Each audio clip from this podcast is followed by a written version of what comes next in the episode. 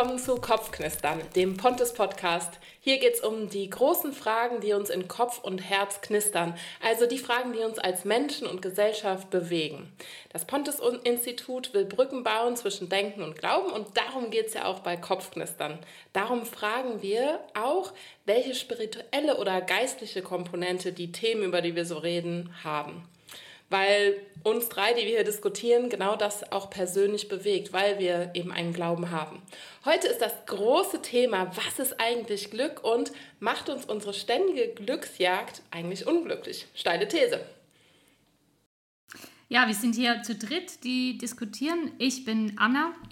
Ich wohne in der Schweiz in Winterthur, arbeite als Jugendarbeiterin und mich macht es glücklich, wenn Menschen über meine Witze lachen. Uh. Wir sind gespannt, Anna, auf all deine Witze ja, mal sehen, ob ihr dann da lacht. Ich Alles hoffe klar. es doch sehr. Ich bin Julia, ich komme aus dem schönen Köln. Ich bin Leiterin des Pontes Institut und habe Theologie studiert. Und mich hat neulich glücklich gemacht, als ich in der Schweiz war tatsächlich mm. und auf einem Berg stand und den weiten Aussicht genossen habe. Und danach sind wir noch im Bergsee geschwommen. Erste Sahne. Ja. Ähm, und ich bin der dritte im Bunde, ich bin der Silas. Ähm, ich komme aus Bayern, aus Deutschland, aber ich wohne in Bulgarien und dort arbeite ich auch. Ich arbeite mit internationalen Studenten, habe zwar Chemie studiert, mache jetzt aber was ganz anderes. Und das ist total spannendes Thema, weil das mich, mir häufig begegnet mit Studenten, dass wir darüber nachdenken, was, was macht uns glücklich, was gibt uns Glück. Und bei mir persönlich ähm, ist es manchmal einfach eine Tafel Schokolade und die ist oft auch gut erreichbar und die macht mich sehr häufig sehr glücklich. Ja, vor allem die Schweizer Schokolade. Ja, besonders die Schweizer schon, Schokolade. Ich glaube, man muss einfach in der Schweiz wohnen, dann ist ja, man glücklich. Genau, ja, die glücklichen ich Menschen. Ich bin immer glücklich. Sag das Rezept zum Glücksein, alle in die Schweiz. Nein, ja, das bitte ist nicht. Das ist interessant, Silas, dass du das sagst mit den Studierenden. Ähm, ich habe nämlich, ich halte ja öfter Vorträge an Unis und früher, also ich bin schon ein bisschen älter, haha, ähm, früher habe ich häufig äh, Vorträge gehalten zum Thema Sinn des Lebens. Und dann ist mir irgendwann aufgefallen, die meisten Leute, mit denen ich so spreche, die haben eigentlich den Sinn des Lebens gefunden. Also für die scheint fast die Frage nach dem Sinn des Lebens beantwortet, weil der Sinn des Lebens ist glücklich sein. Also mhm. eben diese Glückssuche, über die wir heute auch sprechen wollen. Da habe ich mich mal so ein bisschen umgeschaut und bei einem Glücksforscher, der heißt Gerhard Schulze, den Satz gefunden, wofür lebt man, wenn nicht für das schöne Leben? Also da, das fand ich so interessant, wie Glück zum Sinn unseres Lebens geworden ist. Erlebt ihr das auch so und was, ja, was so euer Glücksrezept? Ja, also ich, ich würde sagen ja, aber es ist nicht so einfach, wie es sich anhört, weil ich erlebe, dass ähm, die Studierenden ähm, oder auch ich, wir noch nicht, also ich merke es ganz persönlich bei mir, ich noch nicht so ganz rausgefunden habe, was denn das Glücksrezept ist. Also es gibt, man gibt ja viele Möglichkeiten, sich irgendwie Glück zu suchen und ich habe jetzt gerade die Schokolade genannt, aber ich merke, dass die Schokolade jetzt nicht so dieses, ähm, das ist eher so ein Glücksbooster. Das klappt mal für einen Moment, ähm, das klappt mal nach einem langen Tag, ähm, irgendwie dann, wenn man abends heimkommt, eine Tafel Schokolade oder auch zwei aber ähm, es ist nicht so was Anhaltendes. Und für so was Anhaltendes, ähm, da ist es bei mir eher so, dass ich irgendwas brauche, was mir, ja, irgendwie, was, was schon Naturerlebnisse oder einfach auch gute Beziehungen. Also da merke ich, da es bei mir einen Unterschied, was, was Glück genau ist. Ja, das hat man auch, ähm, habe ich dann auch nachgeforscht, äh, in der positiven Psychologie so aufgefasst. Also die fragt sehr stark danach, äh, was macht uns eigentlich glücklich? Also nicht nur, wie können wir Menschen, denen es mhm. schon nicht mehr so gut geht, helfen, sondern wie können wir dem Ganzen vorbeugen. Und die nennen das, was du jetzt eben genannt hast, intensive Glücksmomente. Also dieses Hochgefühl, mhm. äh, wenn einem fast das Herz zerspringt oder bei der Schokolade so der Magen. Und dann gibt es aber noch den Flow, also dieses anhaltende, ich verliere mich in der Tätigkeit, verliere, vergesse darüber fast die Zeit. Und dann das dritte, was sie nennen würden, ist die, das anhaltende Glück. Also ein äh, Philosoph hat es auch das Glück der Fülle genannt. Ich habe da so dran gedacht, äh, als ich vor 500 Jahren die Hochzeit von Kate und William geguckt habe. ich habe ja mein London gelebt, schon so ein Royal-Fan. Und da dieses, ja, they lived happily ever after. Hm, ist natürlich häufig auch nur ein Traum. Aber ja. wie habt ihr, ja, wie erlebst du das, Anna? Ich habe gemerkt, dass sich bei mir das auch stark verändert hat in der Pandemie, wie ich mein Glück suche oder was mich glücklich macht. Weil ich vorher stark mich in Aktivitäten verloren habe oder darin auch so den Flow gefunden habe, wenn ich irgendwas mit Leuten unternommen habe oder irgendwas organisiert habe.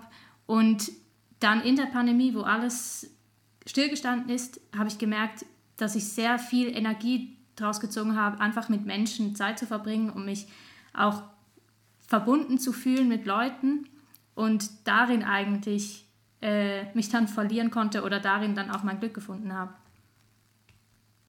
Ja, voll spannend. Also das finde ich auch total, dass Beziehungen ganz viel Glück geben oder das macht, es macht für mich auch ganz, ganz viel aus, einfach mit Menschen zusammen zu sein. Mir geht es da ähnlich. Also ich merke, dass ähm, Beziehungen mir sehr helfen, aber ich habe dann auch irgendwann gemerkt, dass Beziehungen nicht alles sind. Also ich weiß, bei ähm, Sartres ähm, Stück sagt er mal, eigentlich Hölle sind die anderen Leute.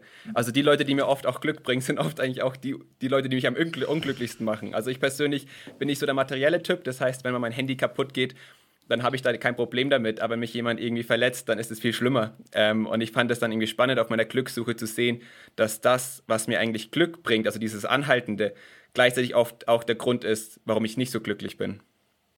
Mm, ah, das ist ja mhm. interessant. Ja. ja, und was denkt ihr? Also, ist man selbst für sein Glück verantwortlich? Hat jeder es selbst in der Hand? Jeder seines Glückes Schmied, sagt man ja so. Boah, ich finde das eine mega schwierige Frage, weil ich finde, in, in gewisser Weise ja. Ich glaube, es gibt ganz viel, das wir machen können, wenn wir in Situationen sind, wo wir nicht glücklich sind, Dinge, die wir ändern können, damit wir dann glücklicher sind. Und ähm, also gerade zum Beispiel, ich höre so oft den Satz, dass Leute mir sagen, ah, ich habe immer so viel Stress in meinem Leben. Und ich glaube, gerade das ist so ein Punkt. Natürlich gibt es Dinge, die man nicht vorhersehen kann und wo dann plötzlich schon Stress kommt, aber wir haben unseren Terminkalender selber in der Hand und können auch ganz viel darüber entscheiden, was wir machen wollen und was nicht und uns da auch nicht so stark da mit reinzwingen lassen ähm, in den Stress. Ich glaube, das sind so Punkte, wo wir auf jeden Fall was machen können. Ja, also ich persönlich bin einer, der sehr aktiv ist ich, und auch sehr so, ich habe immer diesen Willen, ich möchte es selber in der Hand haben. Ich bin so ein bisschen Control-Freak in, in der Hinsicht und deswegen habe ich das Gefühl, ich, ich muss verantwortlich sein. Also das ist, wenn, wenn nicht ich, wer dann? Ähm, und ich merke, wie das aber, wie das auch teilweise funktioniert. Also ich, wenn ich Sport mache, wenn ich merke, was, was bringt mich in diesen Flow, also was hilft mir, gut zu studieren, was hilft mir, ähm, Zufriedenheit zu haben oder da eigentlich auch glücklich zu sein. Aber die letzten Wochen oder auch die letzten Monate habe ich gemerkt bei mir, das wird, es wird langsam ein bisschen problematisch, weil das dadurch, dass ich selbst verantwortlich bin, baut es einen Druck auf, wo ich merke, ah, da, dem, dem, das baut so einen Druck auf, dem ich nicht standhalten kann. Und ich habe mich dann auch gefragt, ist das noch sinnvoll? Und das ist ja auch dieser Druck, den ich mir aufbaut, sagen, du musst jetzt glücklich sein, auch wenn gerade die Situation eben der, oder die Umstände denen mich entsprechen. Und das ist was, wo ich gemerkt habe, naja, ich, ich bin da gerade ein bisschen am Ändern meiner Meinung, ähm, ob wir selbst verantwortlich sind oder wie weit und was da noch mit reinspielen könnte. Mm, voll interessant. Also ich würde immer auch sagen, natürlich habe ich ganz viel in der Hand. Also äh, man kann auch an so, ne, wie wird man dankbar, das trägt auch zu, zum Glück dabei, zurückzuschauen auf die positiven Dinge, die einem begegnet sind. Also das weiß man auch aus der Forschung. Und gleichzeitig habe ich neulich äh, was gelesen, was ein bisschen auch in die Richtung geht, äh, was ihr beide gesagt habt, von einem belgischen Ethiker, der heißt Jean-Pierre Wills und der hat vom Glücksimperativ gesprochen. Also davon, dass wir in unserer Gesellschaft fast schon die, die Pflicht haben, glücklich zu sein. Also wir müssen immer mehr unsere Lebensqualität äh, steigern, damit ich was auf Insta zu posten habe, damit ich was zu erzählen habe. Und unglücklich sein ist fast schon so ein Zeichen von Misserfolg oder davon, dass ich es halt nicht so richtig drauf habe. Und das wiederum kreiert ja dann so einen Glücksstress. Also das fand ich super interessant und äh, fand ich total interessant, dass du das auch bei dir so reflektiert hast, Silas. Ja, und ich, ich erlebe das auch immer wieder ähm, mit meinen Freunden. Also das war einmal so, wir waren im Park und haben Zeit miteinander verbracht und haben gespielt und einer, der stand nur daneben und dann hat eigentlich nicht mit niemandem geredet, war nur an seinem Handy, hat auch, glaube ich, keinen Spaß dran gehabt, war auch nicht glücklich. Und als ich dann abends nach Hause bin, auf Instagram gegangen bin, hat er dann ein Video gepostet von uns am Spielen und hat gesagt, ja, ich verbringe Zeit mit meinen besten Freunden oder so oder, oder glücklich sein, Hashtag oder so. Und ich habe das passt ja gar nicht zu dem, was ich ihnen erlebt habe. Also ich glaube, das ist echt ein bisschen, dass wir diesen Druck haben, wir müssen uns irgendwo darstellen, dass wir glücklich sind, weil sobald wir eben nicht lächeln, ähm, das ja ein Versagen impliziert. Also das ist echt spannende Idee mit diesem Glücksimperativ. Ja, und dann ja auch, dass man also dann auch noch unglücklich ist darüber, dass man unglücklich ist, wenn man mal unglücklich ist. Also da ist halt auch noch so noch mehr eine Last, weil es ja mein Versagen ist irgendwie. Ja. Also was meinst du jetzt damit? Das, musst du noch mal, das hast du dreimal unglücklich, jetzt musst du es mir nochmal erklären. Ah, sorry. Also dass man halt so, so denkt, wenn man, wenn man mal nicht glücklich ist, was ja auch vorkommt, also es gibt einfach Umstände in meinem Leben, die ich nicht in der Hand habe und die dazu führen, dass es uns auch mal nicht gut geht. Also jetzt mhm. in, Pan in der Pandemie, man hatte einfach, einiges hatte man in der Hand, aber ganz viel hat man auch nicht in der Hand. Und dass man dann noch nicht nur unglücklich ist, sondern auch noch unglücklich darüber ist, dass man unglücklich mm, ist. Also in ja. dem Sinne von, eben, ich habe, ich, ich, ich tick nicht alle Boxes, ich habe da nichts auf Insta zu posten oder muss mir irgendwas runterziehen, was ich dann da posten kann, um glücklich zu sein. Ja. Also das fand ich äh, total interessant. Mhm. Also dann würdet ihr sagen, das Problem liegt eigentlich darin, dass man das Gefühl hat, man muss glücklich sein, vorspielen, auch wenn man es nicht ist. Oder weil ich meine, grundsätzlich nach dem Glück zu suchen, ist ja nichts Schlechtes. Also ähm, es ergibt ja Sinn, dass man einen glücklichen Zustand einem unglücklichen Zustand vorzieht. So. Ja, absolut. Lachen ist auch noch gesund. Ja, auf jeden Fall. Also ich glaube, Lachen tut auch richtig gut und ich glaube, wir müssen, wir machen es uns einfach manchmal zu einfach. Wir sind so ein bisschen diesen Extremen. Also entweder ich muss immer glücklich sein oder dann, okay, ich darf Glück gar nicht suchen und da irgendwie anzufangen, ein bisschen differenzierter zu schauen. Und ähm, ich erlebe das einfach, dass das Leben oft nicht so schwarz-weiß ist. Ähm, aber die Frage, die wir uns natürlich dann stellen müssen, ist, was gibt uns Glück oder was ist dann eine Art von Glück, die vielleicht auch gesund ist und eben nicht diesen Druck aufbaut oder nicht wieder dann eigentlich ins Gegenteil ausschlägt. Ah ja, das ist interessant. Also ja, Glück hat einfach viele verschiedene Komponenten. Wir sind hier bei Kopfknistern ähm, und stellen uns da ja auch besonders die Frage, welche geistliche oder spirituelle Komponente Glück mhm. auch hat. Zum Beispiel gibt es Studien, ich komme mal wieder mit einer Studie, dass es eine hohe Korrelation gibt zwischen einem persönlichen gelebten Glauben und dem Glück. Und Menschen, die so einen persönlichen Glauben hatten, sind zum Beispiel auch besser durch die Pandemie gekommen. Mhm. Also auch da merkt man ja, da gibt es eine Korrelata Korrelation, huh, schweres Wort, und Glück hat eben irgendwie auch eine spirituelle, geistliche Komponente. Weißt du, was es genau bedeutet in der Studie, dass jetzt die Leute besser durch die Pandemie gekommen sind? Also ging es denen besser oder waren die weniger einsam? Ja, das hat wahrscheinlich verschiedene Komponenten. Also Glauben hat ja auch häufig damit zu tun, dass man mehr äh, Connection hat zu Leuten eben aus der gleichen Glaubensgemeinschaft. Aber das war jetzt bei der Pandemie wahrscheinlich nicht ganz so relevant, weil da waren wir alle im Lockdown. Zumindest in Deutschland, in der Schweiz nicht ganz so stark. Ich glaube, es hat auch ganz viel mit Resilienz zu tun. Also man weiß, dass Menschen, die einen persönlichen Glauben haben, dadurch mehr Resilienz haben, weil ihnen das zum Beispiel eben einen höheren Sinn gibt und weil das sie in einen größeren Sinnzusammenhang stellt. Also ich habe das jetzt nicht ganz genau rezipiert, aber mhm. so in die Richtung geht das, glaube ich. Aber ist es dann nicht so, dass wir, also das dann so bis, oder bedeutet es dann, dass Christsein ähm, einfach so, so eine Art Glückspille ist, die sagt, okay, ich bin jetzt gerade unglücklich, lass mich doch diese Pille nehmen, ich bin jetzt auch Christ. Ähm, oder wie denkt ihr dann darüber? Weil das klingt für mich, also es hört sich ein bisschen falsch an, deswegen mal, wie habt ihr das gemeint oder was denkt ihr darüber? Also ich merke, wenn du jetzt fragst, macht der Glaube glücklich? Ähm, ja, bei mir ist es auf jeden Fall der Fall. Also ähm, die Anna mit Gott gefällt mir besser als die Anna ohne Gott. Und das ist für mich dann auch ein Grund zu sagen, ich möchte mich mit dem christlichen Glauben auseinandersetzen oder jetzt in meinem Fall, gerade wenn ich irgendwie auch Zweifel dran habe, ähm, ob Gott wirklich existiert, ob das alles wirklich stimmt, dass ich mich dann doch weiter damit beschäftigen möchte, weil ich merke, es tut mir auch gut. Also wenn ich in diesem Zustand mhm. drin bin, wo ich merke, ich bin verbunden mit etwas Größerem, ich habe das Gefühl, da ist noch jemand, der sich um diese Welt kümmert, dann tut mir das gut. Ähm, und dann würde ich sagen, ja, warum, warum nicht sich damit beschäftigen, wenn man merkt, es tut einem gut. So, also warum nicht? Ich würde jetzt nicht sagen, es ist eine Glückspille einwerfen. Das ist ja auch nicht von 0 auf 100, dass man sich da plötzlich äh, einfach so für einen Glauben entscheiden kann. Das muss ja wachsen, aber sich zumindest damit beschäftigen, wenn man merkt, es tut einem gut. Warum nicht? Das finde ich jetzt aber auch ein bisschen utilitaristisch. Also Glaube hat für mich ganz viel mit Beziehung zu tun, also wie, wie einer Freundschaft. Und wenn ich jetzt nur eine Freundschaft pflege, weil mich das glücklich macht, mit der anderen Person zusammen zu sein, das ist ja keine Freundschaft. Also finde ich ganz schön egoistisch.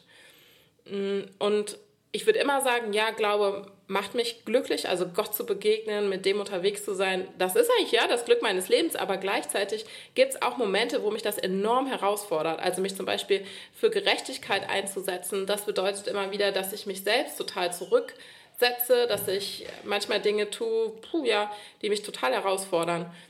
Und langfristig würde ich sagen, ja, macht es glücklich. Kurzfristig gibt es aber auch immer wieder Dinge, wo ich merke, Glück ist gar nicht das oberste Ziel meines Lebens. Das finde ich super spannend. Äh, das finde ich richtig gut, weil ich mir gerade gedacht habe, wir, wir haben ja keine, du hast mit dem Freundschaft angefangen wir haben ja keine Freundschaft, um Glück zu haben, sondern wir haben Freundschaft, weil die Person mögen und wir haben diese Beziehung, weil die Person mögen. Und ich denke, vielleicht ist das so ein bisschen unser Problem. Wir haben diese Glückssuche, wo wir Glück zu dem Ziel machen, aber eigentlich ist Glück nur das Nebenprodukt oder das Byproduct. Also dieses, es ist eine Nebenwirkung von der Beziehung, aus der wir leben und das jetzt bezogen auf, auf, auf Religion oder auf Glaube, dann würde das ja bedeuten, dass in unserer Beziehung mit, mit Gott oder mit Jesus ähm, das Glück nicht das Ziel ist, sondern nur ein Nebenprodukt. Genauso wie es auch in der Freundschaft unsere Glücksgefühl, was wir bekommen, eigentlich nur ein Nebenprodukt ist. Also das finde ich ein super Aspekt, weil das würde ja auch ein bisschen gegen dem sprechen, dass wir alle auf dieser Glückssuche sind, weil wir sozusagen unser Nebenprodukt plötzlich zum Ziel machen. Was also das nimmt den Stress so ein bisschen weg, mhm, denkst du? Genau. Oder es ändert ja. auch den Fokus. Also es sagt ja nicht, also das Ziel ist nicht glücklich zu sein, sondern das Ziel ist, sagen wir mal, vielleicht in dem Fall eine, ein, einen Sinn zu haben, eine Bedeutung zu haben. Und wenn man das findet, dann hat man als Nebenprodukt ein stärkeres Glücksgefühl oder eine stärkere, ist man stärker in diesem anhaltenden Glück. Ja, das würde einem dann auch nochmal ein anderes Fundament geben, wenn man gerade nicht glücklich ist. Weil das ist ja, also face it einfach auch, haben wir eben schon gesprochen, die Realität. Wir sind nicht immer glücklich und Glück steht auch nicht äh, bereit wie in so einem Geldautomaten, wo ich nur mhm. die richtige PIN-Nummer eingeben muss und dann kommt das Geld raus. Sondern vieles haben wir nicht in der Hand.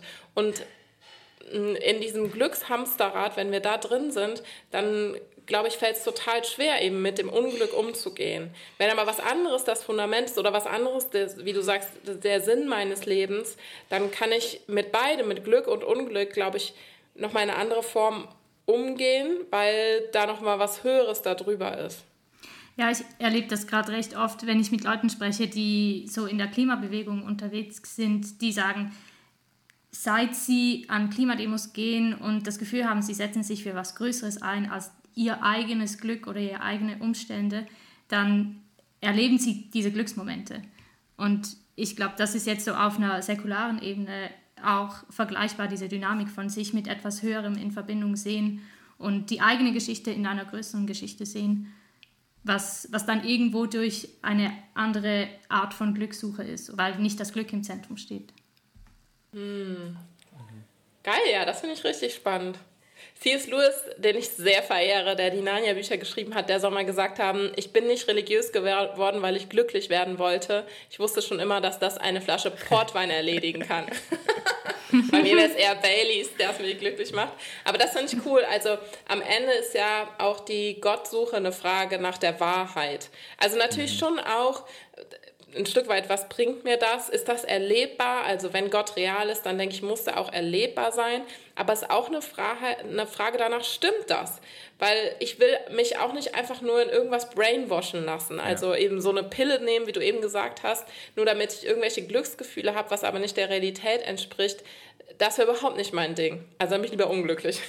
ja, und das funktioniert ja auch nicht. Wenn du eigentlich weißt, es ist gar nicht so, kannst du ja auch nicht glücklich sein.